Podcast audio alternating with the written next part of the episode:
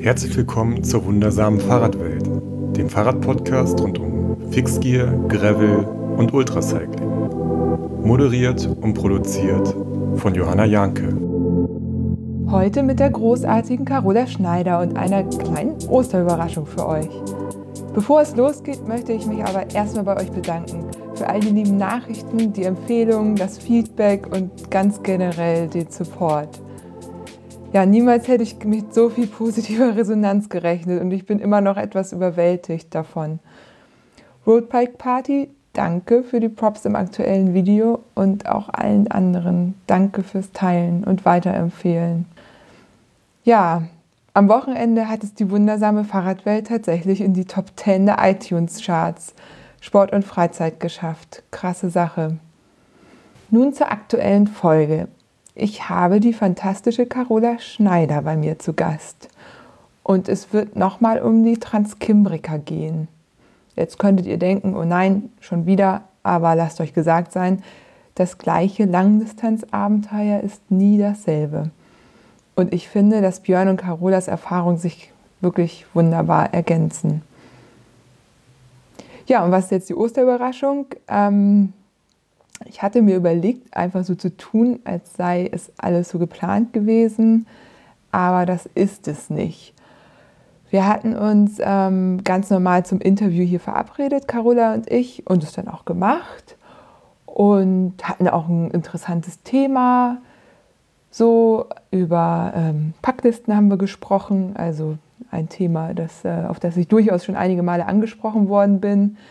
Aber irgendwie war das nicht so, dass ich gesagt habe, das haut mich jetzt total vom Hocker. Das war so das eine. Und das andere war, dass ich wusste, dass Carola, und zwar das war nämlich während wir den Interviewtermin schon, äh, schon vereinbart hatten, ähm, ich aber nicht in Hamburg war eine Woche, ähm, hat sie angefangen, ähm, ja, Berichte von ihrem Transkimbrika-Abenteuer zu veröffentlichen. Und ich bin ehrlich, ich bin nicht so ein großer äh, Reise, Rennen, Berichte, Leser. Also das muss mich schon sehr packen. Ich lese da dann oft rein und lese die aber nicht zu Ende. Und bei Carola war das einfach anders. Habe dann Carola gefragt, ob sie sich vorstellen könnte, das als Hörbuch bei mir einzulesen. Und ja, konnte sie. Somit gibt es heute kein Interview, sondern ein Hörbuch. Carola nimmt uns mit auf ihre abenteuerliche Reise 1350 Kilometer um die Kimmerische Halbinsel herum. Sie berichtet von Taschen, die sich nicht mit Scheinwerfern verstehen, Reisegefährten, die weggeschickt werden müssen, nur um sich am Ende wieder mit ihnen zu vereinen, von Händen in Klopapier, von Kopfkino, vom Sheltern bei minus 8 Grad, von der Auseinandersetzung mit sich selbst, klug, ehrlich, unaufdringlich, spannend und einfach sehr, sehr schön geschrieben. In diesem Sinne, gönnt euch diese Osterüberraschung. Na klar, von der Transkimbrika hatte ich schon gehört, als ich gerade erst mit dem Radfahren anfing. Nach zwei Jahren fühlte ich mich mehr als bereit, das Abenteuer nicht nur ehrfürchtig zu verfolgen, sondern selbst mitzufahren.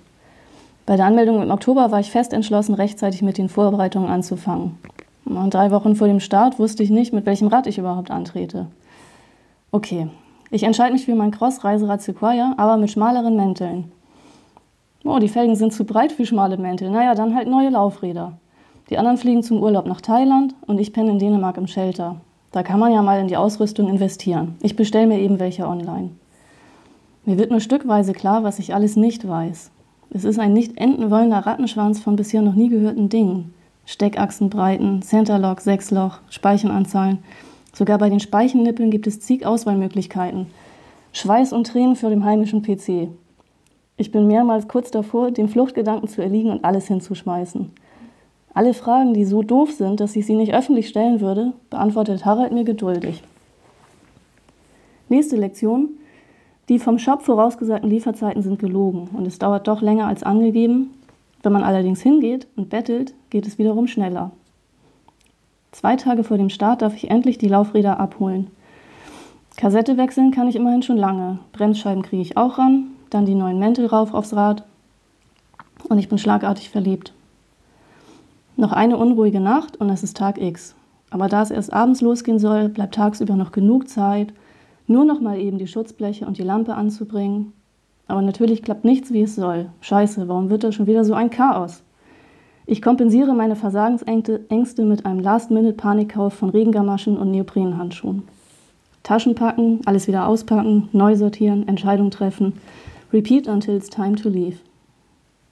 Ich treffe mich mit einer Kleingruppe an der Kennedy-Brücke, um zusammen zur Pasta-Party zu fahren. Die Jungs sind viel zu schnell. An den Bergen in Blankenese bin ich endgültig raus. Na, es geht ja gut los. Als wir im Pizzaladen ankommen, ist ein Großteil schon da. Natürlich wusste ich, dass 40 Männer und zwei Frauen gemeldet sind. Das Verhältnis kenne ich schon von anderen Veranstaltungen und eigentlich ist mir die männliche Mentalität auch nahe. Ich kann auch derbe Sprüche, Bier trinken und ins Feuer starren. Aber dennoch, als ich sie da alle so versammelt sitzen sehe mit ihren Bärten und Wadenmuskeln, ich fühle mich einfach nicht dazugehörig. Ja, das war jetzt nicht ganz ernst gemeint, aber die Wahrheit ist, Smalltalk und viele Fremde auf einem Haufen sind einfach nicht mein Ding. Es hatte sich herausgestellt, dass meine Idee, die Frontlampe aus Platzmangel unterhalb der Lenkerrolle andersrum zu montieren, doch nicht so glorreich war. Sie leuchtet die Baumkronen aus und auf der Straße sehe ich gar nichts. Natürlich habe ich als Ersatz zwei Akkuleuchten, aber da ich ja nun schon Nabendynamo und Scheinwerfer habe, wäre es Verschwendung, diese nicht zu nutzen. Es gibt viele hilfsbereite Hände und Ideen, aber letzten Endes rettet mich wieder Harald mit einem Riemen, der die Lenkertaschen nach oben abspannt. Wir wechseln vom Pizzaladen ins Café Timeless. Ich bin überrascht, dass es in einem Stadtteil, von dem ich bisher gar nichts gehalten habe, eine so nette alternative Kneipe ist. Meine Stimmung wird besser. Alle schauen sich die Räder und Setups an, jeder ist stolz auf seinen heißen Scheiß. Kein Wunder bei der ganzen Kohle, die man in sein Hobby reinballert. Insgesamt sind vier Sequoias am Start und ich flüstere meinem zu, dass er der Schönste ist. Bei so vielen individuellen Aufbauten bleibt das Vergleichen nicht aus. Leichte Anflüge von Panik. Hätte ich doch meinen Auflieger montieren sollen? Wie viele Paar Handschuhe braucht man denn nun? Das Beruhigende ist, dass es jetzt eh zu spät ist. Ab jetzt wird nicht mehr geplant und überlegt, ab jetzt kann man nur noch machen. Leben mit dem, was da ist. Es wird keiner wegen seines Setups nicht ankommen. Ich stehe gerade mit Lars rum, als ein Schaulustiger, Typ Cyclassics mittlere Runde, fragt, welchen Schnitt wir auf die Distanz anpeilen. 22? Wir schauen uns an. Ja, das könnte hinkommen. Spoiler, selbst Lars hat sich da grandios selbst überschätzt. Ich sowieso. Thees und Stefan geben die Starterbeutel aus mit Kraftkugeln, Stickern und natürlich mit den Snaps in einer Rahmentasche. Verschiedene Leute haben etwas zu der Unveranstaltung beigetragen. Ich bin immer wieder begeistert, wie gut es funktioniert. Leute haben eine verrückte Idee, verbreiten diese und finden Gleichgesinnte. Die einen freuen sich, dass sie mit ihrer Idee nicht alleine sind. Die anderen freuen sich, dass sie bei der Idee mitmachen dürfen. Ohne Social Media hätte ich viele tolle Menschen und Abenteuer in meinem Leben verpasst.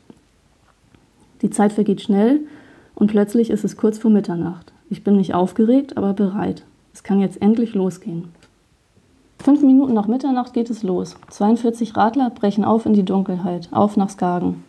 Es rollt sich sehr gut mit Rückenwind, es ist trocken, alle fahren besonnen, ich fühle mich gut. Bis sich herausstellt, dass die Befestigung des Lenkertaschengelöts mit dem Riemen doch nicht funktioniert. Es rutscht immer wieder runter, ich muss anhalten und alles wieder festzurren. Ich werde überholt. Alles klar? Ich lege meine ganze Genervtheit und vielleicht auch leise Verzweiflung in ein einsilbiges Ja das Gerödel hält erstmal wieder, aber ein paar Kilometer später verliere ich meine Akkulampe. Wieder anhalten, wieder kommt von hinten alles klar und dann, oh, du bist es. Es ist Lars. Er wartet, bis ich meine Lampe wieder gefunden habe. Wir sind schon ein paar Privés zusammengefahren und wenn er auf seinem Crosser fährt, kann ich auf meinem Rennpferd aus Carbon gerade so mithalten. Doch jetzt habe ich meinen Kaltblüter aus Stahl. Ein paar Mal hole ich ihn an der Kreuzung wieder ein, aber der Abstand vergrößert sich immer mehr. Er dreht sich in der Ferne noch ein letztes Mal um und ich rufe in Gedanken, ciao Buddy, wir sehen uns in Hamburg wieder. Viel Glück auf der Reise. Der Track führt 100 Meter an meinem Elternhaus vorbei und es geht verschiedene, durch verschiedene Orte meiner Kindheit. Währenddessen sackt die Lenkerrolle immer weiter ab. Ich orientiere mich im Halbdunkeln im Licht der Straßenlaternen. Und immer wenn ein Auto entgegenkommt, lupfe ich die Lenkertaschen mit der linken Hand, um die Sicht auf meinen Scheinwerfer freizugeben. Doch auf einem dunklen Spurenweg mit Schlaglöchern ist weder blind noch einhändig fahren eine Option. Ich gebe den Scheinwerfer endgültig auf und schalte meine Akkuleuchte ein. Durch das ganze Hin und Her hat sich die kleine Lenkertasche gelockert und beim nächsten Schlagloch fällt sie ab. Ich fluche wie ein Kesselflicker und diejenigen, die mich in dem Moment überholen, fragen lieber nicht, ob alles klar ist und verschwinden in der Dunkelheit. Ich habe keinen Nerv, mich darum zu kümmern, die Tasche wieder ordentlich zu befestigen und schnalle sie kurzerhand mit dem Gurt an meinem linken Unterarm. Demnächst ist ja schon die Fährüberfahrt, da kann ich das richten. Es waren dann doch noch 30 Kilometer. Endlich die Fähre. Pause nutzen, Tasche irgendwie befestigen und dann andere Handschuhe. Inzwischen regnet es auch. Auf der anderen Seite des Nordostseekanals wartet Martin auf mich. Wir fahren zusammen weiter, aber erst macht er das obligatorische Foto von mir. Hier ist nämlich der erste Checkpoint. Ein Foto mit Snaps ist gefordert. Ich weiß nicht genau, warum manche ein Bild von der vollen Flasche gepostet haben. Ich habe mich darauf gefreut, einen Schluck zu nehmen und er ist sehr lecker. Kurz vor sechs kommen wir an einer Tankstelle vorbei. Martin hat auch Lust auf Kaffee und außerdem regnet es in Strömen. Drin sitzen mehrere weitere Transkimbrika und es gibt nicht nur Kaffee und Croissants, sondern auch Elektronik, was sehr praktisch ist, weil ich zwar mein tolles USB-Kabel mit Magnetstecker mitgenommen habe, aber das entsprechende Verbindungsstück für das Navi zu Hause vergessen habe. Ich bin mir sicher, dass ich mit dem Kauf des USB-Kabels den letzten Fehler in meiner Ausrüstung ausbügel und erkläre dem jungen Mann am Schalter euphorisch, das ist die beste Tanke, die ich jemals gesehen habe. Und ich kenne so einige. Er freut sich sichtlich und ich gebe ihm den Transkimbrika-Sticker, den er mitten auf den Tresen klebt.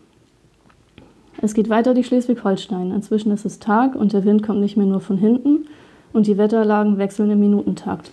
Sonne ist auch dabei. Hagel ist deutlich angenehmer als Regen, weil er die Kleidung nicht so durchnässt, aber wenn er von vorne kommt, tut es doch im Gesicht weh. Ich habe inzwischen das Zeitgefühl verloren und denke schon so langsam ans Abendessen, aber es ist gerade mal Zeit für das zweite Frühstück. Wir finden in Flensburg mit zwei weiteren Transkimbrikern ein Diner, in dem das Essen und die Sprache schon dänisch sind. Ab über die Grenze, weiter durch Dänemark. Die Landschaft und die Vegetation hat sich noch nicht viel verändert, aber ich freue mich auf den Straßenschildern und den Navi putzig klingende Namen zu lesen. Und der Verkehr ist spürbar ruhiger und freundlicher geworden. Irgendwann am Nachmittag in Rödekro, der erste dänische Supermarkt, der erste Napoleonshardt, sehr lecker. Außerdem treffen wir dort Ralf und fahren den Rest des Tages zu dritt. Ralf hat einen ausgeklügelten Plan, bis wohin er jeden Tag fahren will und welcher Shelter es sein soll. Auch wenn er immer wieder betont, dass Pläne dazu da sind, über den Haufen geworfen zu werden, halte ich es für eine gute Idee, seinen Plan zu übernehmen, zumal ich gar keinen eigenen Plan habe. Gerade als wir uns verständigt haben, dass wir alle demnächst was zu Abend essen wollen, taucht an der Strecke ein Imbiss auf. Drin sitzt Jan. Er hat schon gegessen und schafft seine Pommes nicht mehr. Na klar nehme ich deine Reste, her damit. Danach bestelle ich noch einen Hotdog und anschließend putze ich mir schon die Zähne. Also ich wäre dann bereit fürs Nachtlager, bitte ein Shelter, am besten jetzt sofort. Laut Ralfs Masterplan sind es nur noch 25 Kilometer. Viel länger als eine Stunde kann das ja nicht sein, die wir jetzt noch im Dunkeln fahren. Müssen wir nicht langsam mal da sein? Ach nee, verrechnet, es sind doch noch mal 15 Kilometer. Ralf fragt schon besorgt, ob ich es noch schaffe. Ich knurre, muss ja. Müde ist mit mir nicht zu spaßen. Ich habe jetzt wirklich keinen Bock mehr. Der Shelter liegt abseits vom Track, zu erreichen über eine drei Kilometer lange Gravelpiste. Endlich stehen wir genau an dem Ort, an dem er eingezeichnet ist, aber da ist nur eine grüne Wiese. Haben die den Shelterplatz etwa abgerissen? Oder ist das vielleicht da hinten, da wo das Lagerfeuer und die Leute sind?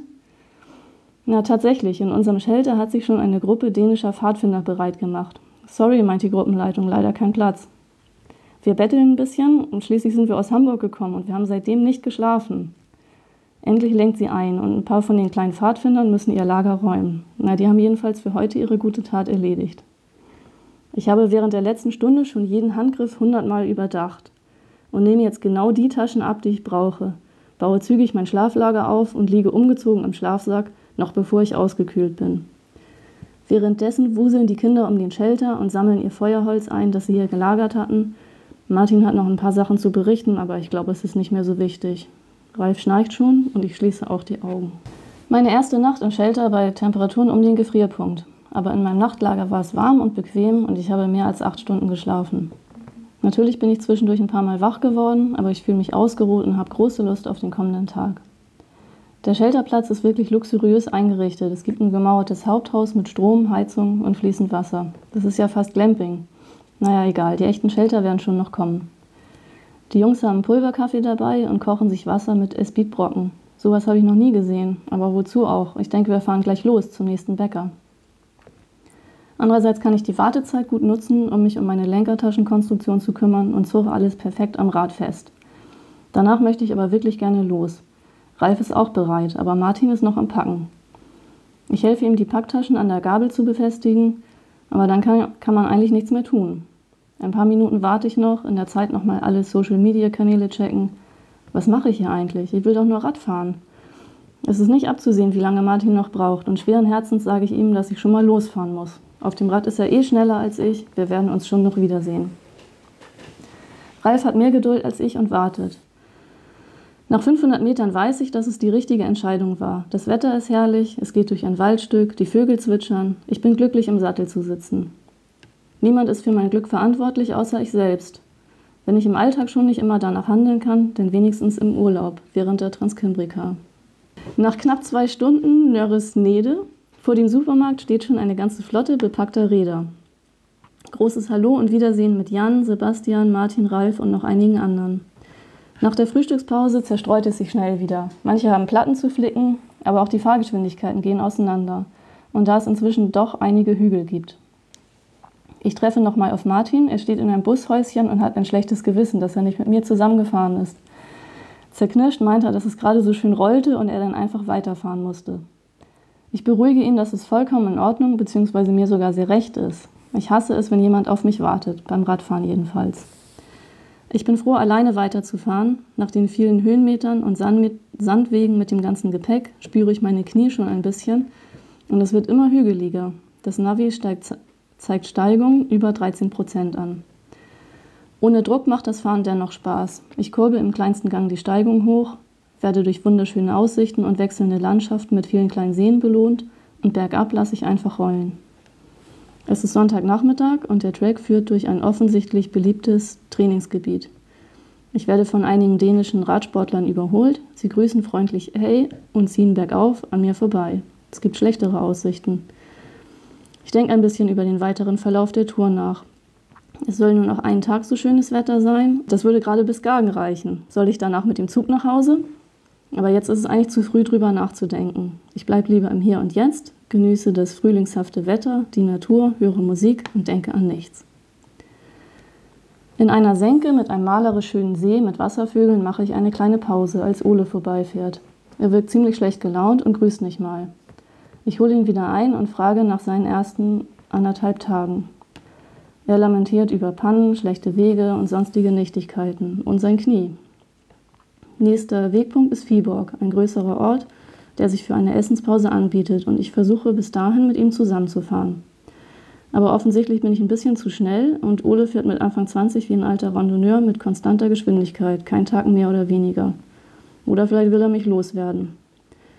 Als wir uns wieder treffen und er von der Pizza redet, sage ich einfach, ich komme mit und es gibt keinen Einspruch. Der über Google Maps gefundene Pizzabäcker hat, als wir ankommen, gerade seit fünf Minuten geöffnet. Glück gehabt. Als wir unsere Pizza aufgegessen haben, kommen Jan und Sebastian. Jan hat gestern Pech mit den Sheltern gehabt. Er war auch in dem Shelter mit den Pfadfindern und sie haben ihn abgewiesen. Wie gemein. Ich fahre mit Ole wieder los und passe mich dieses Mal der Geschwindigkeit an, die sein Knie ansagt. Ole ist eine angenehme Begleitung. Er kann Radfahren, kann erzählen, nicht nur über Fahrräder und kann die Klappe halten. Es geht eine Weile eher flach voran und es ist noch lange hell, ein schöner Frühlingsabend. Kurz vor Hobro, als es schon dunkel ist, wird der Track wieder etwas anspruchsvoller und führt über steile, aufgeweichte Waldwege. Ausgerechnet dieser Abschnitt ist als Zykkelroute gekennzeichnet. Verhältnisse fast wie bei deutschen Radfernwegen. Der Track verläuft oberhalb der Kleinstadt mit Blick auf den Hafen und das Industriegebiet, die in der Dunkelheit ihren eigenen Charme haben. Ich fühle mich fit und könnte noch ein paar Stunden weiterfahren, aber Ole will den Shelter kurz hinter Hobro aufsuchen. Ich komme lieber mit, weil ich den Sheltern und Pfadfindern nicht hundertprozentig traue und keine Lust habe, irgendwann nachts alleine ohne Shelter dazustehen. Wir diskutieren noch eine Weile, ob es sich lohnt, ins Tal zum Zentrum von Hobro zu fahren, weil keiner von uns die ganzen Höhenmeter wieder hochfahren möchte, aber ich habe einfach so große Lust auf einen abendlichen Snack. Der Shelterplatz ist dieses Mal schnell gefunden. Allerdings sieht der Shelter merkwürdig aus, eher so wie ein Picknickhaus, rund und an allen Seiten offen.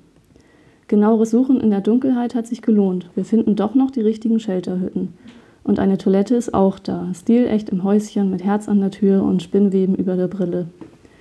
Als wir schon in den Schlafsäcken liegen und Ole in der WhatsApp-Gruppe einen Statusbericht über unser Nachtlager abgeben will, fällt ihm auf, dass er gar nicht meinen Namen kennt. Macht nichts, wusste seinen auch nicht.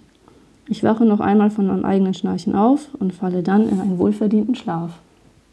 Montagmorgen. Nein, ich mag noch nicht aufstehen. Mein Bett ist so schön warm und gemütlich und die Welt da draußen kalt und grausam.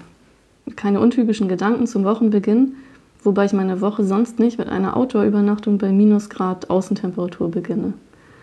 Ich strecke vorsichtig einen Arm aus dem Schlafsack und fische nach meinen Klamotten, die ich gleich anziehen möchte. Die werden erstmal im Schlafsack vorgewärmt. Ole ist schon seit einer Weile am Räumen. Sein Geheimtipp: erstmal aufstehen und den Schlafsack wegpacken, weil ihm dann nichts anderes übrig bleibt, als sich umzuziehen. Leises Wimmern aus der anderen Ecke des Shelters lässt keinen Zweifel offen, dass er leidet. Etwas entfernt auf der Hauptstraße fährt ein Streu- und Räumfahrzeug vorbei und die Räder sind von einer dünnen Frostschicht überzogen. Ich lasse Ole schon mal losziehen, aber nur weil ich davon ausgehe, dass ich ihn im Laufe des Tages noch einholen werde. Zu Beginn des Tages möchte ich erstmal alleine fahren, um spüren zu können, was meine Geschwindigkeit ist. Außerdem hatte ich gestern im Supermarkt schon Frühstück geholt und möchte jetzt nochmal in Ruhe meinen Napoleonshart und Eiskaffee genießen. Ich kann es nicht genau erklären, aber wenn ich draußen übernachte, fühle ich mich nach dem Aufwachen häufig unbesiegbar. Heute ganz besonders.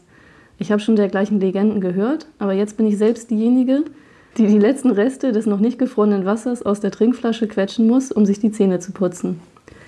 Nachdem ich das also auch geschafft habe, was kann schon noch passieren? Am Ende trödle ich so viel, dass ich wirklich zusehen muss, aufs Rad zu kommen.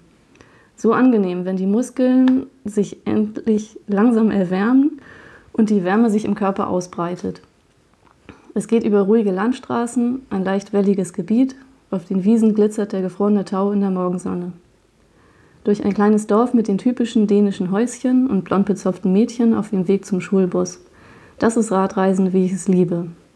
Ich bin zwar immer noch Tourist, nur Zuschauer, aber nie fühle ich mich in einem Land so nahe wie auf dem Rad, wenn ich jeden Meter selbst erfahre. Das Ziel ist nicht Skagen, das Ziel ist, die Kimbrische Halbinsel zu durchqueren.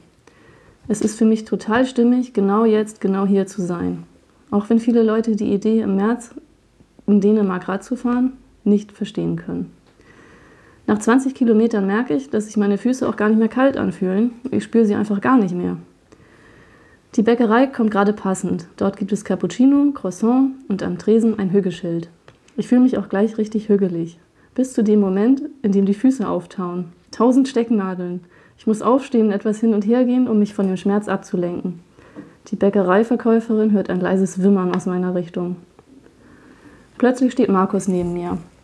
Er hat mein Rad draußen stehen sehen. Wir haben uns seit drei Tagen nicht gesehen und er fragt, wie es mir geht mit der Tour. Aber ich bin etwas gefangen in meinen aktuellen Eindrücken und beschreibe ausführlich, wie es sich anfühlt, wenn meine Füße auftauen.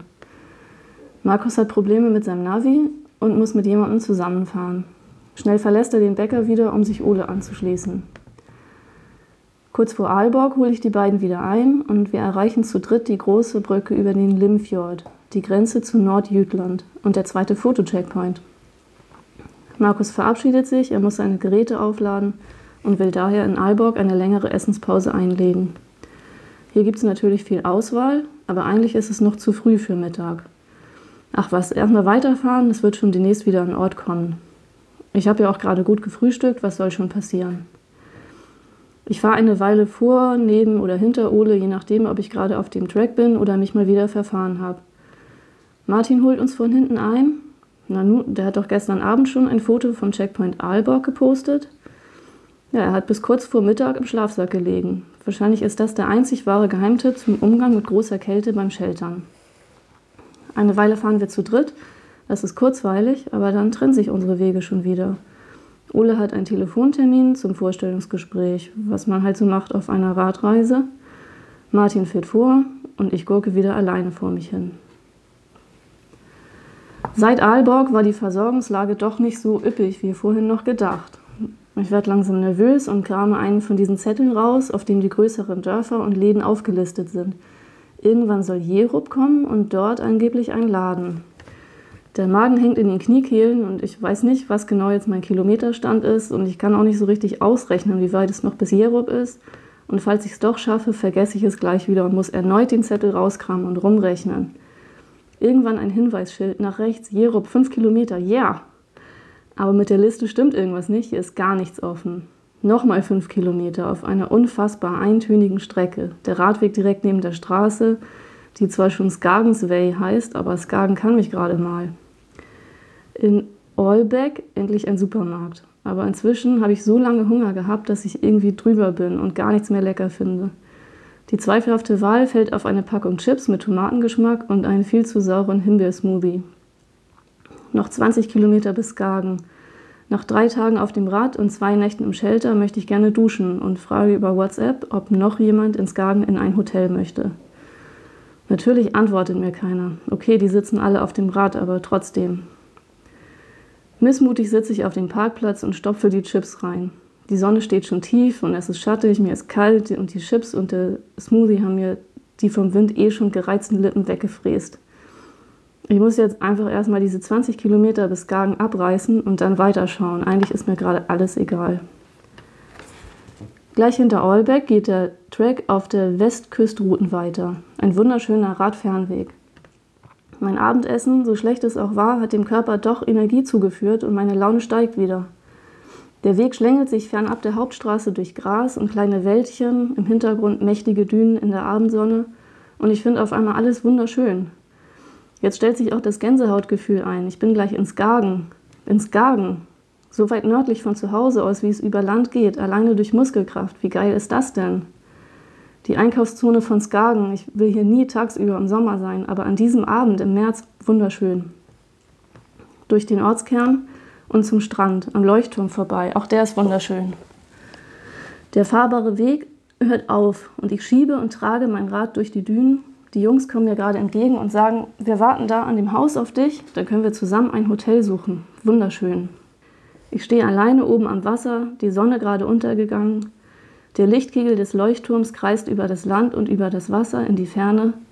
Und ich stehe und schaue und will die Welt umarmen. Alles richtig gemacht kann nichts mehr passieren. Nach bisschen hin und her haben wir uns auf ein Hotel und die Zimmerverteilung geeinigt und sitzen endlich mal wieder frisch geduscht im Restaurant des Hotels. Sebastian, Ole, Markus, Martin und ich. Manche haben das Zwischenziel erreicht, manche müssen abbrechen, manche sind noch unentschlossen. Da sitzen wir mit roten Bäckchen, müde, stolz, aufgedreht, erleichtert, traurig oder alles gleichzeitig. Fünf unterschiedliche Typen. Keiner von uns hat seine Erlebnisse auf dieser Tour schon richtig verarbeitet. Kaum einer von unseren Freunden und Angehörigen zu Hause wird unsere Transkimbrika-Geschichte vollständig verstehen können. Aber es ist schön, ein bisschen zusammenzusitzen mit den Leuten, die noch am ehesten das Gleiche erlebt haben. Ich bin glücklich über den Salat mit Edamame und Klee und alles ist so viel schöner, als ich es noch vor vier Stunden mit meiner Tüte Chips auf dem Supermarktparkplatz hätte vorstellen können. Ich könnte noch behaupten, wir hätten nach dem Abendessen die Hotelbar leer getrunken und anschließend Skagens Nachtleben unsicher gemacht, in der Karaoke-Bar More Than This gesungen und in den Morgenstunden am Imbiss fünfmal alles bestellt. Aber stattdessen hieß es eher irgendwann, oh, schon 10 Uhr durch, jetzt muss ich aber wirklich schlafen. Tag 4 der Transkimbrika. Jetzt nur noch entlang der Westküste von Skagen nach Hause rollen. Fast geschafft, lautet schon ein ironischer Kommentar bei Strava. Am Frühstückstisch wird klar, dass von uns fünf nur Martin und ich weiterfahren werden. Die anderen reihen sich in den Reigen derjenigen ein, die im Verlauf des gestrigen Tages bereits über WhatsApp ihren Abbruch verkündet haben. Leider bin ich egoistisch genug, erstmal dran zu denken, wie schade es ist, dass wir jetzt weniger Gesellschaft auf der Strecke haben werden. Das Feld hatte, hat sich schon weit auseinandergezogen und wenn jetzt wieder welche aussteigen, wird es noch einsamer werden. Die anderen haben natürlich größere Sorgen als Prinzessin Schneiders Einsamkeit und auch die circa neun Stunden Zugfahrt nach Hamburg wird nicht die größte zu schluckende Kröte sein. Meine Empathie, mich in ein Did Not Finish reinzuversetzen, habe ich wohl irgendwo auf den Kilometern verloren, auf denen ich mich selbst durchbeißen musste. Mein Interesse gilt schon wieder den Pfannkuchen, die das Frühstücksbuffet bietet, und ich muss jeweils einen mit Ahornsirup, einen mit Nutella und zwei mit verschiedenen Marmeladen probieren. Plötzlich wird es hektisch. Der rausgesuchte Zug fährt schon in 20 Minuten. Sachen packen, Online-Ticket buchen, ein kurzer Abschied. Hoffentlich sehen wir uns bald wieder, denn wir haben nur wenig Zeit miteinander verbracht, aber diese Momente waren besonders intensiv. Das sorgt für ein Verbundenheitsgefühl, als würden wir uns schon lange kennen. Martin und ich rollen auch los. Es geht die ersten 20 Kilometer wieder über meine Traumstrecke entlang der Westküst-Ziegelrouten. Diesen Namen werde ich in den folgenden Tagen noch häufig lesen. Martin will seine Cleats einstellen und ich roll schon mal weiter. Er fährt ohnehin viel schneller als ich. Am Wegesrand liegt ein Mountainbiker, Der Besitzer versucht gerade seine kettenverschmierten Hände im Moos abzuwischen und ich halte an. Als er erkennt, auf welcher Tour ich gerade unterwegs bin, strahlt er über das ganze Gesicht. Hilfe braucht er keine mehr. Einer von uns, das war wohl Walter, hat ihm mit Werkzeug schon ausgeholfen. Er ist happy über die Hilfsbereitschaft, aber noch viel mehr scheint es ihn zu begeistern, dass er auf seiner täglichen Pendelstrecke unerwartet etwas Abenteuerluft schnuppern kann. Er stellt noch einige Fragen, wie es bisher lief, warum wir nicht zusammenfahren. Und er kann auf seiner Stirn eine Regenwolke aufziehen lassen, als er mich vor dem Wetter der kommenden Tage warnt.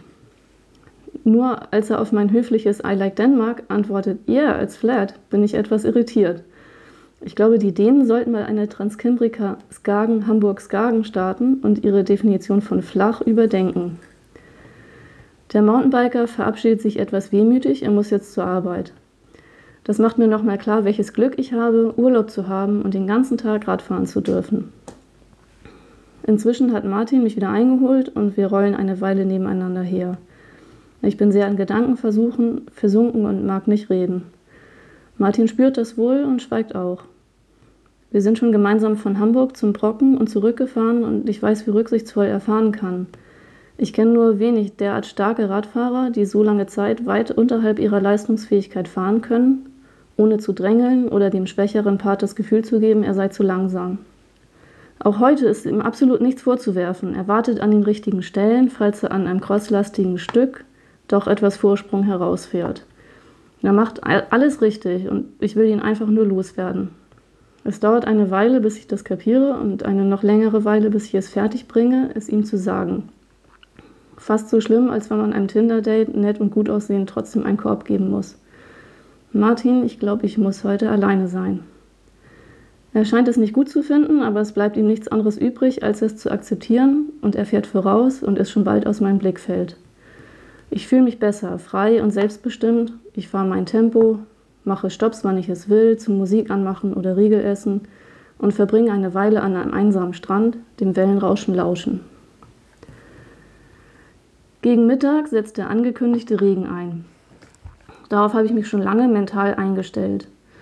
Wenn ich morgens bei Regenwetter meine vier Kilometer zur Arbeit fahren muss, würde ich zwar manchmal mich am liebsten krank melden, aber andererseits bin ich dieses Jahr schon einige Touren über 100 Kilometer im Dauerregen gefahren. Schnelle Wechsel von Zuständen kann ich nicht ab. Lieber verbleibe ich lange in einem Zustand, auch wenn dieser unangenehm ist. Aber dann kann ich mich mental darauf einstellen und alles ist gut. Ich bin auch zufrieden mit meiner Ausrüstung. Meine Regenhose, die schon zehn Jahre alt ist, hatte ich vor der Tour extra nochmal imprägniert und sie hält gut dicht. Von der Strecke bekomme ich nicht so viel mit. Alles grau und grau, weiterhin viele Wälder und Moos und ansonsten fällt mir nur der rötliche Asphalt oder Beton als Untergrund auf. Ich freue mich, in Blöcken einen Bäcker zu finden und hole insgesamt dreimal Nachschub am Tresen, bevor ich mich aufraffen kann, weiterzufahren. In dieser Pause kommt mir allerdings meine bisher beste Idee. Wie viele der Mitfahrer, die abbrechen mussten, habe ich Knieprobleme durch die Kälte und die vielen Höhenmeter mit dem Gepäck. Der Track verläuft zwar inzwischen flacher, aber das Problem mit der Kälte hat sich verstärkt.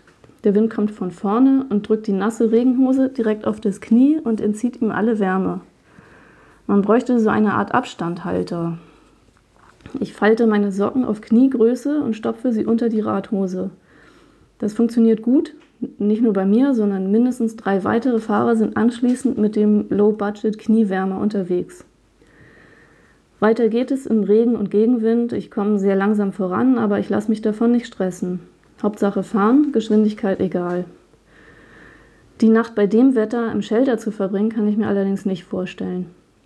Inzwischen ist es früher Abend und ich beschließe, im nächsten Ort eine Pause zu machen und online nach einer Unterkunft zu suchen.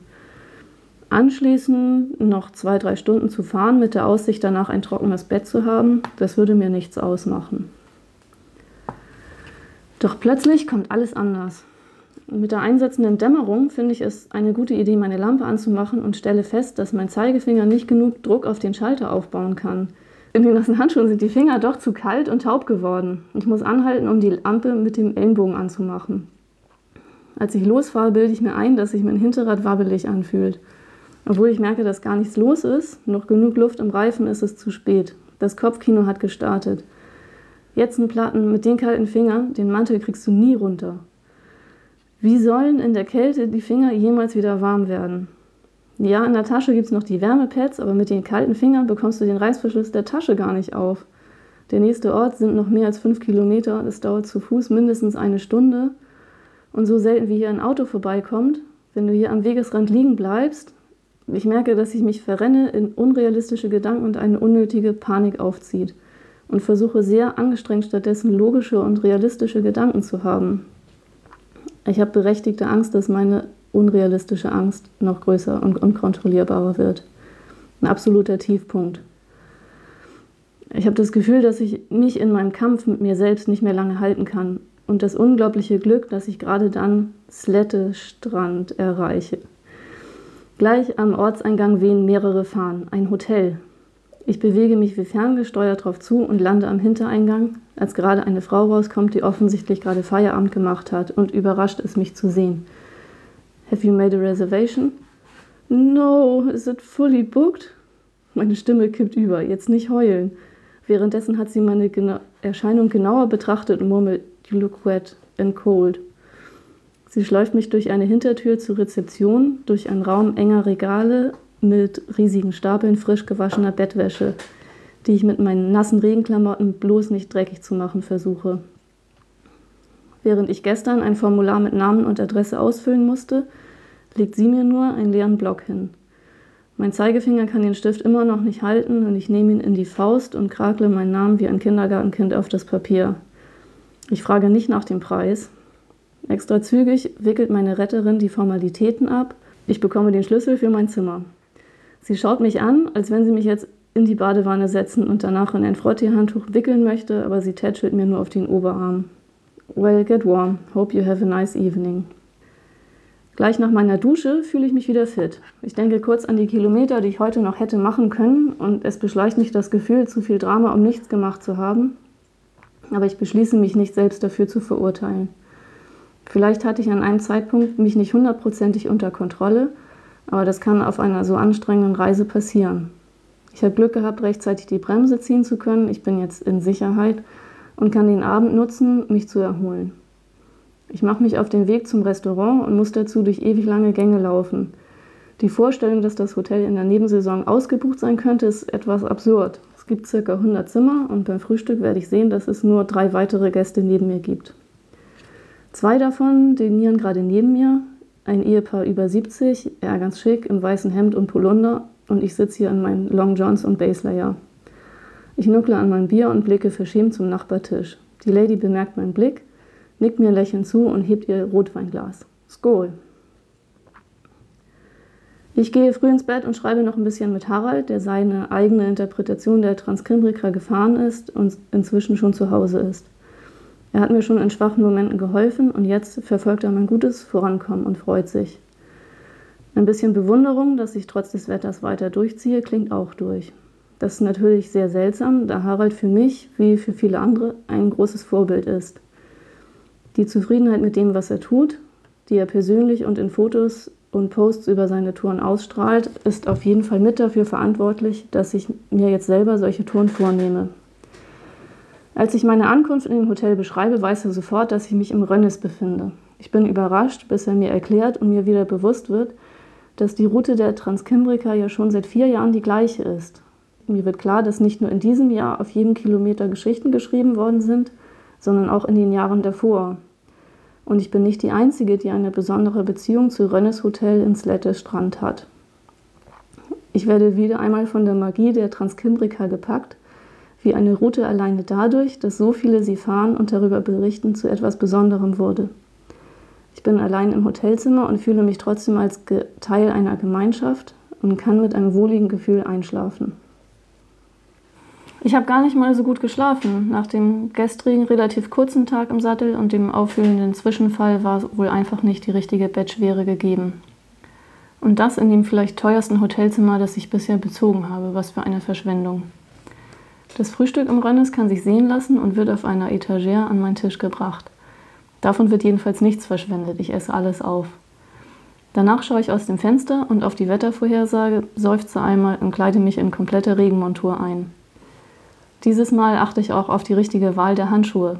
Sobald es nass ist, trage ich die Neoprenhandschuhe, sodass meine Hände permanent von einer Schicht körperwarmen Wassers umgeben sind und sich wohlfühlen, zumindest was die Temperatur betrifft. Wenn es trocken, aber kalt ist, wechsle ich auf die gefütterten, nicht mehr ganz wasserdichten Winterhandschuhe.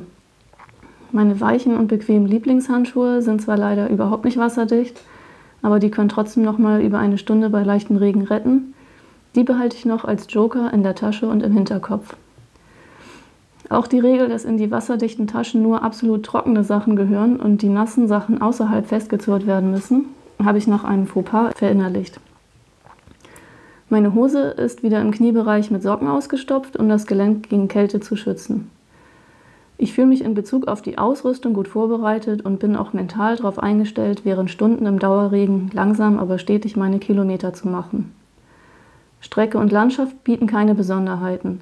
Flach, Asphalt, Tannen, Moos und alles grau und grau. Musik höre ich nicht, weil es mir zu nervig ist, das Gerät jedes Mal aus der wasserdichten Verpackung zu holen, um ein neues Album aufzulegen. Aus dem gleichen Grund wird auch die Handynutzung und damit Fotos und Social Media auf ein Minimum reduziert.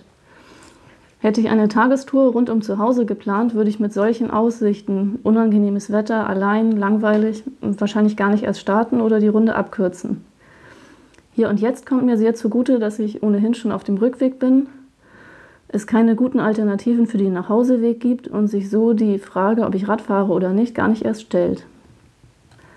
Ich rolle so vor mich hin, in knieschonender Langsamkeit und auch die Regenmontur lässt keine hohen Geschwindigkeiten zu. Einfach nur ein paar Stunden nichts tun. Ich weiß, die Bezeichnung nichts tun klingt für Menschen, die nicht Langstrecke fahren, etwas seltsam, aber in dem Pulsbereich, in dem ich fahre, hat das ja nichts mit sportlicher Anstrengung zu tun, sondern ist vergleichbar mit Spazierengehen oder Stricken. Und genauso meditativ ist es eben auch. Die Gedanken kommen und gehen und ich halte keinen fest. Ich habe noch viel Zeit und wenn was wichtig ist, dann wird es nochmal in mein Bewusstsein tröpfeln. Manchmal kommen Erinnerungen oder Vorstellungen, die ein Kloß im Hals verursachen. Ich nehme wahr, dass mir etwas Unbehagen verursacht, aber ich muss das Problem jetzt nicht lösen und lasse den Gedanken weiter wandern. So vergehen äußerst entspannende Stunden, vergleichbar mit einem erholsamen Schlaf, in dem das Gehirn im Traum Gedanken verarbeitet und sich dadurch regeneriert, auch wenn man den Prozess nicht aktiv steuert. Der Tag verläuft ohne besondere Ereignisse und am Abend erreiche ich die Oddesundbrücke, den vierten Foto-Checkpoint. Danach mache ich eine längere Pause und versuche eine Weile erfolglos meine Fotos hochzuladen. Harald verfolgt meinen Spot und fragt nach, ob ich am Bahnhof sitze und auf den Zug warte. Als er erfährt, dass ich immer noch guter Dinge bin, schickt er noch ein paar Worte zur Motivation hinterher. Auch Ole hat irgendwann am Nachmittag geschrieben, dass er auf seinem Weg von Hamburg nach Hause 130 Kilometer gefahren ist und er hofft, dass ich noch weit komme. Ich muss ein bisschen grinsen über die guten Wünsche. Ich will doch nicht weit kommen, ich will ins Ziel kommen, kein Millimeter weniger. Solch einen überheblichen Gedanken behalte ich natürlich erstmal für mich, das kehre ich erst hinterher nach außen. Erstmal sehe ich auf meinem Tacho mit Schrecken, dass ich auch erst 130 Kilometer zu verzeichnen habe. In Skagen hatte ich überschlagen, dass es pro Tag 200 Kilometer sein sollten, wenn ich rechtzeitig zu Hause sein will. Davon war ich die letzten zwei Tage weit entfernt. Ich schaue nochmal in den Wetterbericht und es bestätigt sich, was ich heute Nachmittag schon gesehen hatte. Der Wind dreht und kommt aus Nord und demnächst knickt der Track nach Süden ab. Zudem lässt der Regen in der Nacht deutlich nach. Ich beschließe, die Nacht durchzufahren, dann kann ich Kilometer aufholen und die Wetterlage nutzen. Perfekt. Dass es irgendeinen Haken an der Sache geben könnte, kommt mir gar nicht in den Sinn. Der Track führt über die Näherung am Nissumfjord. Rechts ist der Deich zu erahnen, sonst überall Dunkelheit, kilometerlang Schnur geradeaus. Nachts ist hier überhaupt nichts los und auf 50 Kilometern kommen mir nur eine Handvoll Autos entgegen. In den kleinen Orten treffe ich niemanden außer ein paar Katzen, die auch überrascht sind, mich zu sehen. Ich denke an meine Vorgänger, die schon gestern oder vorgestern hier waren als der Wind aus der anderen Richtung kam und ich bin nicht verwundert, dass sich hier einige zum Abbruch entschieden haben. Der Streckenabschnitt ist schon bei besten Windverhältnissen für mich der mental herausforderndste Teil der gesamten Tour. Und dann kommt auch noch langsam die Müdigkeit. Ich muss irgendwas tun, was das Wachbleiben vereinfacht. Musik hören ist keine Option. Ich mag bei Dunkelheit nicht noch auf einen weiteren Sinn verzichten. Ich probiere zu singen und bleibe außerdem immer wieder stehen, um kurz vom Rad abzusteigen. Ich versuche es mit Essen, Schreien, Rumhüpfen, Hampeln, nicht alles gleichzeitig. Es reicht für ein paar weitere Kilometer, dann muss ich wieder anhalten. Nach einem unendlich erscheinenden Abschnitt auf der Hauptstraße führt der Track endlich wieder auf einen kleineren Spurenweg. Es geht im Zickzack über Sand und hier muss ich mit meiner schlechten Beleuchtung mich sehr konzentrieren und werde zwangsweise etwas wacher. In der Dunkelheit sind hunderte von Wasservögeln zu hören und rechts und links des Weges wächst hohes Gras. Bei Tageslicht ist bestimmt total schön hier, aber jetzt macht es nicht so richtig Spaß. Danach biege ich wieder in die Hauptstraße auf die nächste Näherung am Ringköbingfjord, wieder kilometerlang geradeaus. Es ist 2 Uhr nachts, eigentlich noch nicht so spät und es wäre nicht die erste Nacht, die ich durchfahre, aber ich muss akzeptieren, dass es heute einfach nicht mehr geht. Ich fasse ein Shelter bei Fiede Sande ins Auge, wenigstens zwei, drei Stunden hinlegen, auch wenn ich keine Lust habe, mein Schlaflager aufzubauen und traurig um die verlorenen Stunden im Trocknen und bei Rückenwind bin. Aber der Schlaf sitzt im Nacken, lässt sich nicht abschütteln und hat mich inzwischen fest im Griff. Manchmal sehe ich in der Ferne ein Bushäuschen und wenn ich näher komme, sind es nur Straßenschilder. Ist das meine schlechte Nachtsicht oder sind das schon Halluzinationen? Zu Hause am Schreibtisch, wenn nichts mehr geht, lege ich immer mal kurz den Kopf auf die Tischplatte. Und das geht auch auf dem Rad. Ich setze mich aufs Oberrohr, linkes Bein raus und Arme und Kopf auf den Lenker. Die Position ist erstaunlich stabil, ohne Muskeleinsatz und es tut gut für kurze Zeit nicht mehr gegen den Schlaf kämpfen zu müssen. Aber erholsam ist das natürlich nicht.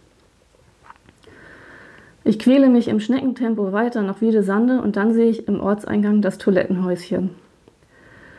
Ich hatte schon vorher gehört, dass manche Transkimbriker an den Dingern schon genächtigt haben und denke mir noch, nee, das machst du nicht. Aber auf Toilette muss ich wirklich mal und wo ich jetzt schon mal drin bin, was soll ich sagen? Es ist tatsächlich relativ geräumig, sauber und beheizt. Ich kauere mich in die Ecke auf den Boden mit angewinkelten Beinen, wenigstens für ein paar Minuten. Wenn man lange genug regungslos bleibt, dann geht sogar das Licht aus. Nur damit einem bei der nächsten Bewegung die Helligkeit die volle Breitseite gibt. Aber jahrzehntelange exzessive Nutzung der Snooze-Taste haben mich zu einem Profi in Sachen Intervallschlafen gemacht und ich verbringe auf diese Weise tatsächlich zwei Stunden, die irgendwie erholsam sind. Zumindest bin ich körperlich wacher, als ich endlich weiterrolle. Die frische Luft tut auch gut. Bei den Gedanken daran, dass ich im stickigen Klohäuschen statt ein paar Kilometer weiter im Shelter direkt im Wasser in der frischen Meeresluft genächtigt habe, komme ich mir wie der größte Idiot vor. Ich möchte jetzt wirklich gerne einen Kaffee trinken, als Symbol dafür, dass die grauenvolle Nacht endlich vorbei ist und ein neuer Tag beginnt. Aber es ist immer noch zu früh. Ich komme an ein paar Supermärkten vorbei, die geschlossen haben. In Nieminde gab heule ich mich im Gruppenchat aus, dass ich jetzt genug an beschissenen Erfahrungen gesammelt habe und einfach nur noch nach Hause will. Martin liest auch mit und er ist ganz in der Nähe. Martin? Martin! Er will sich mit mir zum Frühstück verabreden. Er schreibt gut gelaunt mit vielen Smileys. Schon das verbessert meine Stimmung und wir vereinbaren, dass wir uns bei der nächsten Einkaufsgelegenheit, spätestens in Esbjerg, finden werden. Ein Lichtblick, mit dem es sich gleich viel besser weiterrollt. Außerdem sind die ewigen Geraden auf den Näherungen vorbei. Es geht auf einen hübschen, geschlängelten Pfad entlang und kurz danach sehe ich Rehe am Straßenrand stehen. Acht Stück an der Zahl. So viele habe ich noch nie auf einmal gesehen. Ich grüße fröhlich mit Hey Sweeties. Plötzlich ist alles wieder schön. Ob diese extremen Stimmungsschwankungen besorgniserregend sind? Ich denke, dass ich normalerweise immer den Kopf voll habe und von vielen Menschen umgeben bin, deren Stimmung ich empfange und analysiere. Nachdem ich jetzt die letzten Tage viel in der freien Natur verbracht habe, davon die letzten 48 Stunden alleine, bin ich ziemlich weit bei mir selbst angekommen. Da es auf einer Tour so notwendig ist, genau hinzuhören, wie ich mich fühle, Hunger, Durst, kalt, warm, müde, kann ich wohl auch die Emotionen intensiver und direkter spüren als sonst. Vor Esbjerg gibt es doch noch eine größere Ortschaft mit einem Supermarkt. Missmutige Dänen hetzen von ihrem Auto zum Eingang, um bloß keinen Tropfen Regen abzubekommen. Aber auf dem Parkplatz steht auch Martin in seiner roten Regenjacke, mit einer Mischung aus Unerschrockenheit und Gleichgültigkeit, wie man halt im Regen steht, wenn man weiß, dass man sowieso für die nächsten Stunden den Elementen ausgesetzt sein wird. Ich bin glücklich, endlich wieder einen Soulmate zu treffen und Martin freut sich auch sehr, mich zu sehen. Wir machen es uns im Café des Supermarktes gemütlich, breiten unsere nassen Klamotten aus und belegen alle Steckdosen. Bei zweimal Nachschub an Kaffee und Backwaren tauschen wir uns über die Neuigkeiten der vergangenen zwei Tage aus. Martin ist auch eine Weile mit Walter und mit Frank gefahren, aber auch viel alleine. Er ist mir nicht böse, dass ich ihn weggeschickt habe. Eigentlich fand er im Nachhinein unsere Trennung genau richtig. Als ich ihn frage, ob er meine Ansage Ich will nach Hause so interpretiert hätte, dass ich in den Zug steigen wollte, lacht er nur. Na, ein bisschen kenne ich dich ja inzwischen auch. Genau die richtige Antwort. Es ist klar, dass wir das Ding zu Ende fahren und zwar gemeinsam. Es sind noch gut 300 Kilometer. Das sollte in anderthalb Tagen zu schaffen sein. Morgen will jeder von uns wieder im eigenen Bett schlafen. Wir verbringen gemeinsam den Tag im Regen und die Strecke ist teilweise nicht nur relativ ereignislos, sondern sogar richtig beschissen. Es gibt einige Abschnitte am Schafdeich, wie ich sie an der schleswig-holsteinischen Nordseeküste schon zu hassen gelernt habe. Schlechter und dreckiger Untergrund, richtige Waschbrettpisten und dazu die Tore im Schafzaun, bei denen man jedes Mal anhalten muss, um sie zu öffnen. Oder die Schafgitter am Boden, die hier so glatt sind, dass ich jedes Mal absteigen und schieben muss. Martin zieht mich im Windschatten und wir beide profitieren davon, in diesem Quatsch nicht alleine zu sein. Der Gedanke, das jetzt durchzuziehen, um den ganzen Scheiß nicht nochmal machen zu müssen, verfestigt sich. Aber es gibt auch viel zu lachen. Martin ist mit seinen in Dänemark neu gekauften Handschuhen nicht zufrieden und experimentiert mit Latexhandschuhen und Einwickeln der Hände in Klopapier. Als klar wird, dass wir gegen Abend in Grenznähe sein werden, stellt sich die Frage, ob wir noch in einem der letzten Shelter in Dänemark übernachten oder über die Grenze fahren und dann, weil es in Deutschland ja keine Shelter mehr gibt, und die Ausrede kommt mir ehrlich gesagt ganz gelegen, in einer festen Unterkunft nächtigen. Wir treffen auf Frank im Supermarkt, für ihn ist die Sache klar. Sheltern in Deutschland und zwar im Bushäuschen. Das ist definitiv nichts für mich. Martin schließt sich mir an und wir entscheiden uns für eine Ferienwohnung in Klangsbühl. Dort gibt es neben unserem kleinen Zimmer eine große Küche und ein riesiges Badezimmer, die gemeinschaftlich genutzt werden. Von den anderen Zimmern ist nur ein weiteres belegt und der Bewohner ist gerade nicht anwesend, aber wir hoffen, dass er nichts dagegen hat, wenn wir uns in nassen Sachen auf den Heizungen der gesamten Wohnung ausbreiten. Martin ist so lieb, zum Pizzaladen zu gehen und dort Abendessen zu holen, während ich dusche. Wir sitzen gerade zufrieden in der Küche und mampfen die Pizza, als unser Mitbewohner nach Hause kommt. Der ist nur halb so alt wie wir, aber so stocksteif, dass wir ihn heimlich als BWL-Studenten verspotten. Wir gehen rechtzeitig ins Bett und ich schaue nochmal alle Social-Media-Kanäle durch, während ich beim Hochladen der Tour auf Strava eigentlich nur peinlich berührt auf die Durchschnittsgeschwindigkeit geachtet habe, sehen meine Follower erstmal die Gesamtkilometerzahl.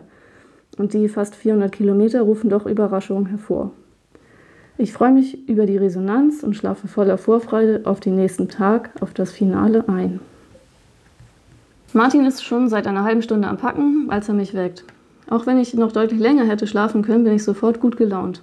Heute werden wir Transkimbrika Finisher, wie ich es liebe, einen Plan zu Ende zu bringen. Auf den letzten Kilometern einer längeren Tour gibt es manchmal noch einen Energieschub und je sicherer es wird, dass ich tatsächlich ins Ziel kommen werde, desto leichter fällt mir das Fahren. Das hat bei den langen Brevets schon für Überraschungen gesorgt. Aber erstmal frühstücke ich in Ruhe meinen vorerst letzten Napoleonsart, da ich davon ausgehe, noch genug Zeit zu haben, bis Martin seinen Kram zusammengepackt hat. Aber er hat ordentlich zugelegt, bei der Geschwindigkeit seine Packtaschen zu organisieren und tatsächlich ist es meine Schuld, dass wir erst Viertel nach statt wie geplant um sieben loskommen. Dafür verzichten wir auf den Bäcker in Klangsbühl. Ich habe einen groben Blick auf Komoot geworfen und lauter Ortschaften mit vertraut klingenden Namen gelesen. Da werden wir sicher genug Auswahl an Bäckern haben. Die Wettervorhersage ist nicht so berauschend und wir freuen uns, dass wir wenigstens die ersten Kilometer im Sonnenschein am Schafdeich rollen. Und ich kenne mich hier gut aus. Erinnerungen an die Schleswig-Holstein-Reise, mein erstes Solo-Bikepacking-Abenteuer, werden wach. Dann habe ich endlich einen Platten. Endlich?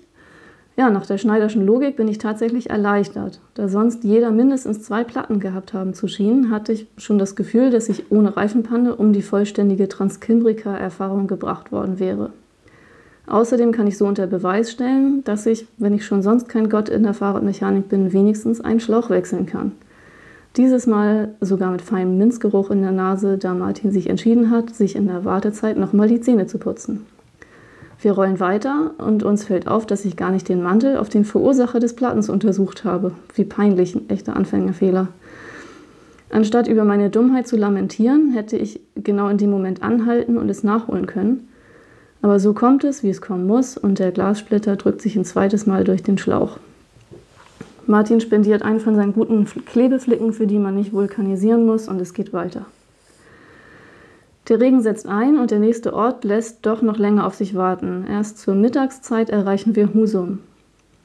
Dafür gibt es dort eine lange Pause, wie immer in letzter Zeit ein vollständiges Frühstück bestellen, essen nochmal an den Tresen für die zweite Runde. Das ist so eine der Traditionen auf einer Radreise, die man nicht mit in den Alltag nehmen sollte. Ein Blick auf das Regenradar zeigt, dass es wirklich sinnvoll ist, die Pause noch ein bisschen länger auszudehnen. Und nach insgesamt anderthalb Stunden rollen wir im Trockenen los und haben für den Rest des Tages keinen starken Regen mehr zu erwarten. Kurz hinter Husum hält ein uns entgegenkommendes Auto plötzlich an und jemand steigt aus. Martin weiß zuerst nicht, was los ist, aber ich finde es fast normal, dass jetzt schon die Fans auflauern. Es ist Torben, der sowieso in der Gegend unterwegs war und dann auf Spot Waller gesehen hat, wo wir sind. Tolle Überraschung. Weiter geht es im heftigen Sturm. Von vorne ist er fast noch angenehmer als von der Seite, denn letzterer ist genauso anstrengend, aber zusätzlich muss man noch Angst haben, durch eine Böe in den Graben geschoben zu werden. Im Windschatten ist teilweise gar nicht möglich. Es ist mir einfach zu gefährlich, dicht aufzufahren. Der einzige Vorteil des Windes ist vielleicht, dass die Geräusche unseres Antriebs übertönt werden. Dass das Kettenöl schon lange aufgebraucht war, fiel während der Tage im Dauerregen gar nicht so auf. Aber jetzt ist es trocken und wirklich das letzte Fett runtergewaschen. Und nein, die Kette quietscht nicht. Sie kreischt und rumpelt. Soweit habe ich selbst ich es vorher noch nie getrieben. Insbesondere nach dem Schalten werfe ich immer unwillkürlich einen Blick nach unten, ob überhaupt noch alle Ritzel dran sind. Martin sucht an den Bauernhöfen nach jemandem, der uns vielleicht etwas Motoröl für unsere Ketten spendieren kann, aber leider erfolglos. Eine Überschlagsrechnung ergibt, dass wir noch vor Mitternacht das Café Timeless erreichen können. Wenn wir allerdings noch eine größere Essenspause einlegen wollen, müssten wir beim Fahren etwas Zeit aufholen. Also konzentriere ich mich auf das Fahren in die Pedale drücken, ziehen, schieben mit aller Kraft, die ich nach sieben Tagen noch habe. Jede Muskelphase am Oberschenkel, vorne, hinten, Po, Waden spüren. Nacheinander oder alle gleichzeitig. Die Kniegelenke merke ich nicht mehr, jetzt brennen die Beine. Und an jeder kleinen Steigung gibt es eine extra Portion von diesem süßen Schmerz. Bergab auf die Atmung konzentrieren und spüren, wie das Herz gegen den Brustkorb schlägt und sich wieder beruhigt. Ich achte nicht auf die Landschaft, ich denke an nichts. Ich gehe vollkommen in der Bewegung auf. Ich liebe Radfahren, immer und immer wieder. Es ist viel zu warm geworden in der Kleidung. Ich reiße alle Reißverschlüsse auf, aber ich kann jetzt nicht anhalten. Ich bin im Rausch. Martin kommt von hinten rangefahren und sagt, Carola, du bist eine Maschine. Wie du heute reintrittst, man merkt, dass du nach Hause willst. Ob es Radsportlerinnen oder Radsportler gibt, die nicht davon träumen, Maschine genannt zu werden? Danke, Martin. Die Grüntaler Hochbrücke über den Nordostseekanal ist der vorletzte Checkpoint. Wir machen die Fotos und es gibt endlich wieder einen Schluck von dem leckeren Schnaps, aber nicht austrinken, der letzte Schluck bleibt fürs Ziel. Inzwischen ist später Nachmittag und wir sind uns einig. Lass uns irgendwann demnächst mal was zu essen suchen. Im Nachhinein frage ich mich natürlich auch, wie ich so naiv sein könnte, als wenn ich nicht schon zigmal vor die Wand gefahren wäre. Nach einem halben Tag außerhalb der Fettverbrennungszone kommt natürlich plötzlich der Mann mit dem Hammer um die Ecke. Essen, nicht irgendwann demnächst, jetzt. Ich weiß zwar ganz genau, was los ist, aber das heißt nicht, dass ich vollkommen überfordert damit wäre, wie der Bonk meinen Körper und Geist vereinnahmt. Hektisch zoome ich auf dem Navi rum und stelle fest, dass wir in keinen der folgenden Orte hineinfahren, sondern immer dran vorbei. Martin ist auch keine Hilfe, der sucht irgendwas auf Google Maps im Zentrum von Itzehoe aber das ist doch außerhalb von unserem Track. Er versucht mich noch mit Kraftkugeln zu füttern, was natürlich das einzig Sinnvolle wäre, aber nein, sie will die jetzt nicht essen, sie will nichts Süßes, sie will was Richtiges essen. Martin muss auch Hunger haben, aber entweder nicht so schlimm wie ich oder er hat sich besser im Griff. Jedenfalls reagiert er nicht auf mein aggressives Verhalten, sondern schafft es sogar irgendwie noch, mich ein bisschen runterzuholen. Eine Hasstirade auf dem Parkplatz eines Baumarkts mit bereits geschlossenem Bäcker. Später erreichen wir den Gourmet-Tempel Karins Futterkrippe in Heiligenstädten. Gerettet. Also was diesen Teil betrifft, kann Martin stolz sein, dass er es trotz mir als Teampartnerin geschafft hat. Sorry, Martin. Bei Fischburger, Pommes und Mayo nordet er mich nochmal ein, dass wir jetzt wirklich, also er meint mich, ein bisschen besonderer fahren müssen. Kein Scheiß jetzt noch auf den letzten Kilometern wegen irgendeiner blöden Unachtsamkeit. Die Gefahr besteht eigentlich nicht. Das ganze Fett auf meinem Teller hat mich träge gemacht, da helfen auch zwei Flaschen Mezzomix nicht. Dafür ist Martin jetzt heiß. Als ich ihn informiere, dass wir nach meiner Rechnung um 8 Uhr losrollen müssen, meint er, rollen? Nee, treten. Aber ich habe mein Feuerwerk zum Endspurt wohl tatsächlich zu früh abgefackelt und gurke jetzt lustlos im Dunkeln hinter Martin hinterher sein Rücklicht immer so in 50 bis 100 Meter Entfernung. Und ich rechne permanent mit Restdistanz, Momentangeschwindigkeit rum und versuche zudem zu überschlagen, wie sich die Geschwindigkeit ändern wird, wenn der Track wieder in den Wind dreht. Bei jeder Rechnung kommt das Gleiche raus, dass es bis Mitternacht zu schaffen ist, wenn man dann mal fahren würde, statt rumzurechnen. Wie auf dem Hinweg fahren wir wieder durch Emshorn von hier aus bin ich schon oft nach Hause gefahren. Es ist eigentlich nur noch ein Katzensprung, aber jetzt müssen wir den Umweg über Wedel fahren. Eigentlich ist es auch ganz schön. Die Strommasten der Hedlinger Schanze sehen in der Nacht magisch aus und machen unübersichtbar, dass wir uns der Elbe nähern. Inzwischen gebe ich im Kopf die verbleibende Distanz als Vielfaches meines Arbeitsweges an. Weiter durch Wedel, dann die Hamburger Stadtgrenze. Die Kilometer werden einstellig, jetzt nur noch weniger als fünf Kilometer, das Timeless ist schon zum Greifen nahe. Ich lese irgendwo Tinstaler Weg und denke noch, na nu, den Namen habe ich doch schon mal gelesen. Dass ich noch den Kösterberg vor mir habe, kapiere ich erst, als ich an seinem Fuß stehe.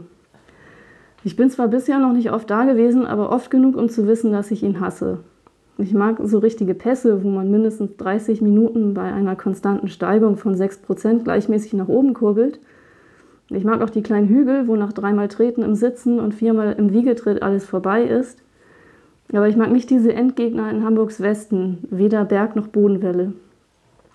Ich glaube, Martin ist tatsächlich pervers genug, sich auf den Anstieg zu freuen und erklärt ihn mir in einem Tonfall, mit dem ein Sommelier einen guten Wein beschreibt. Schließlich sagt er, jetzt den Schwung mitnehmen, es kommt das steilste Stück und ist weg. Mir war zwar klar, dass ich da nicht hinterherkomme, aber dass er so schnell weg ist, Tja, ist auch schön, Vorbilder zu haben. Ich gebe mein Bestes, auch etwas vom Schwung mitzunehmen, aber einen Meter später klebe ich schon an der Wand. Man traut sich ja kaum zu schalten, aber es muss sein. Und die Kette rumpelt auf das größte Ritzel. Shut up Chain, shut up Legs. Ich gehe aus dem Sattel, jetzt die letzten Meter. Doch nicht, es war wie immer zu früh, ich muss mich vom Gipfel nochmal hinsetzen. Froh, unbeobachtet zu sein, komme ich trotzdem irgendwie oben an. Ab dann geht es wirklich nur noch bergab und wir sind tatsächlich fünf vor zwölf vor dem Café Timeless. Der Kreis schließt sich. Genau hier standen wir vor genau sieben Tagen mit allen anderen Startern, jeder am Beginn seiner eigenen besonderen Reise. Mann, ist in der Woche viel passiert. Ich bin zwar noch nicht bereit, Abschied zu nehmen und habe ein leicht flaues Gefühl bei dem Gedanken daran, dass ich jetzt kein Ziel mehr habe, aber erstmal überwiegt die Freude. Geschafft. Nach der Zieleinfahrt bleibt keine Zeit zur Besinnung. Erstmal die Finisher-Fotos in sozialen Medien hochladen und digitale Glückwünsche abholen. Dann ein Abschlussbier im Café Timeless. Der Barkeeper erkennt uns und zieht seinen imaginären Hut. Am Tresen sitzt ein Stammgast, der die Veranstaltung offensichtlich auch kennt und maximal unbeeindruckt ist. Was, ihr seid jetzt erst angekommen? Damit hatte ich nun nicht gerechnet. Noch skurriler wird es, als ein anderer Gast Martin erzählt, dass letzte Woche eine Gruppe von Leuten hier waren, die mit dem Rad nach Skagen fahren wollten und zurück. Es ist nicht möglich, ihm begreiflich zu machen, dass wir dazugehören. Nach so einer Tour plötzlich in einer verrauchten Kneipe voller Betrunkener zu stehen, ist doch eine etwas zu harte Landung in der Parallelwelt. Wir müssen hier weg, bloß schnell wieder aufs Rad. Ausrollen einmal quer durch die Stadt, wieder ankommen in der Heimat, nach den vielen Stunden in der weiten und reinen Natur wieder mit dem Dreck und der Enge der Großstadt akklimatisieren und das Abenteuer, das direkt vor der Haustür begonnen hat, auch wieder dort enden lassen. Auch wenn mich der Alltag gleich nach der Ankunft wieder voll im Griff hat, kehren die Gedanken in den freien Minuten immer wieder zu der Reise zurück. Der Gruppenchat ist noch aktiv und die Ankunft weiterer Finisher wird verfolgt. Nochmal die ganzen Fotos von mir und den anderen ansehen, Während der Fahrt war meistens zu wenig Zeit und Akku dafür. Dann fangen die ersten an, ihre Berichte zu veröffentlichen. Ich lese die Zeilen von Sebastian. Witzig, spannend, ehrlich und emotional. Ich werde mitgerissen von seinen Worten. Und getriggert. Eigentlich schreibe ich ja auch selber gerne. Ich beschließe, einen Bericht zu verfassen als Erinnerung für mich und die anderen Transkembriker und vielleicht ein paar Fahrradfreunde, die die Tour live verfolgt haben. Danke, liebe Carola. Dass unser Interview jetzt nicht gesendet wurde, heißt nicht, dass ich es nicht irgendwann mit einbauen werde. Aber ich glaube, dein Bericht, so von dir gelesen, sollte einfach für sich selber stehen. In den Shownotes sind wie immer die entsprechenden Links. Und falls nicht schon getan, abonniert bitte den Podcast und hinterlasst mir auch gerne eine Bewertung und einen Kommentar bei iTunes. Dann schönes Radfahren euch allen.